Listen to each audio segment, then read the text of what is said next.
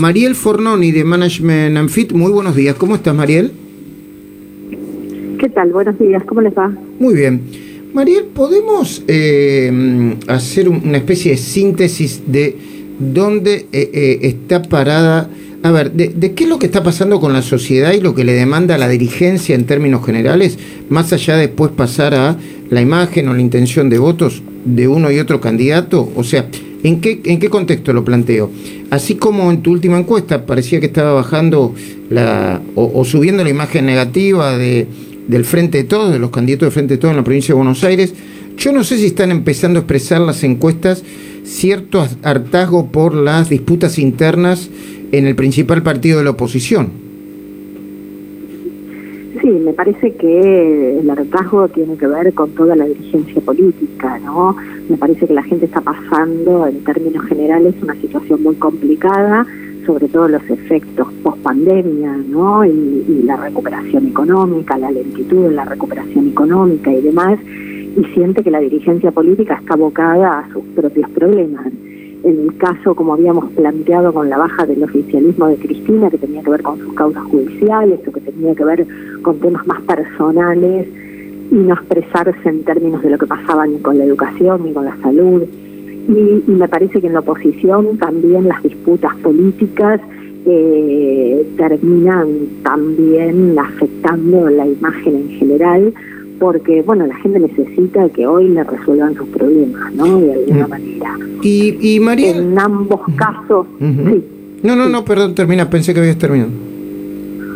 No no no que, que es cierto que cada uno está resolviendo hoy de cara y de, en la antesala de una elección sus liderazgos y sus disputas no en términos de las listas y demás pero también es cierto que hoy la gente tiene muchas urgencias y necesita que la dirigencia esté a la altura de las circunstancias, ¿no? Porque también ve cómo los legisladores suben sus dietas eh, y cómo actualizan sus eh, sus salarios y la, verdad es que la realidad de la gente está muy distante de todo esto y nosotros nos pasa cuando hacemos focus group y demás que cuando empezamos a hablar de la elección la gente se enoja y dice la, única campaña que tienen que hacer es la campaña de vacunación no se puede hablar en este momento de otro tipo de campaña y Mariela a propósito de focus group eh, eh, eh, ¿Existe más preocupación? Eh, eh, ¿Cuál es la preocupación prioritaria? ¿La, ¿La pandemia, la vacuna o la economía? ¿O van de la mano?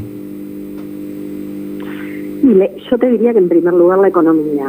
Me parece que el plan de vacunación, más allá de que la gente está preocupada porque tal vez no tiene el ritmo que tendría que tener y la cantidad de muertos, bueno, es cada vez mayor y esto no se detiene y tal vez también se ve en otras partes del mundo que el tema ya está como solucionado y que están hablando totalmente de la pospandemia y nosotros todavía estamos muy lejos de eso. Más allá de eso, lo que preocupa hoy es las consecuencias económicas que va a dejar la pandemia, ¿no? Eh, en muchos casos prácticamente sin posibilidad de recuperación Entonces, hoy la preocupación tiene que ver fundamentalmente con eso, con la situación general que va a dejar eh, la pospandemia. Ok, ¿no? te voy a preguntar por uno por uno, sí, si me puedes dar un panorama, por ahí lo tenés en la cabeza. ¿De, de quiénes son mejores candidatos? O, cuál es tu mirada para la Ciudad de Buenos Aires eh, y para la provincia de Buenos Aires? Vidal en Ciudad, eh, Patricia Bullrich en Ciudad, en provincia de Buenos Aires Diego Santilli, Jorge Macri, Facundo Manes. Eh, bueno, hay, hay una serie de, de, de discusiones abiertas todavía. ¿Tenés algún número? Horacio Rodríguez Larreta, eh, no sé, Mauricio Macri, si puede influir o no. ¿Cómo, cómo, ¿Dónde hay que pararse para analizar eso? Sí.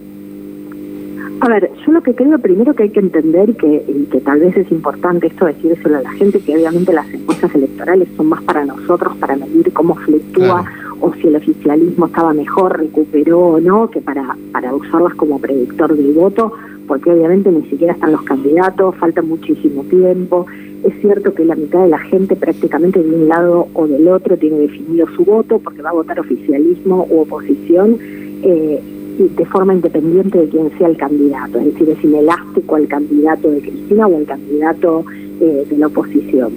Eso es cierto, pero por otro lado también hay un grueso de gente que define muy sobre último momento y entonces la verdad que las encuestas hoy no pueden predecir el voto de ninguna manera. Eso me parece que hay que aclararlo.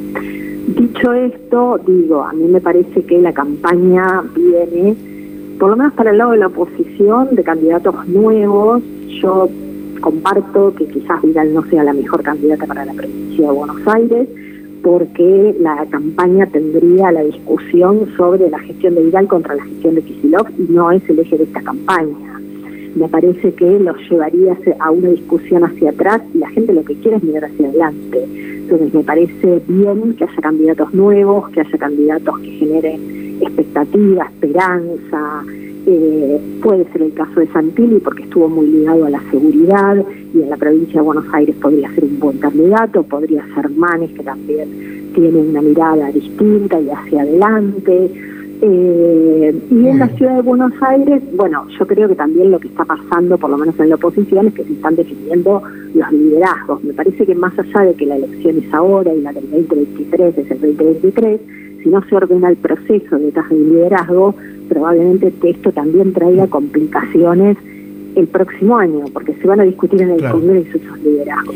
em, que lo mejor es discutirlo ahora. Mariel, te agradezco mucho estos minutos y, y, te voy a estar llamando de acá, obviamente, a las elecciones, mm, como muchos de los consultores y encuestadores, ¿sí?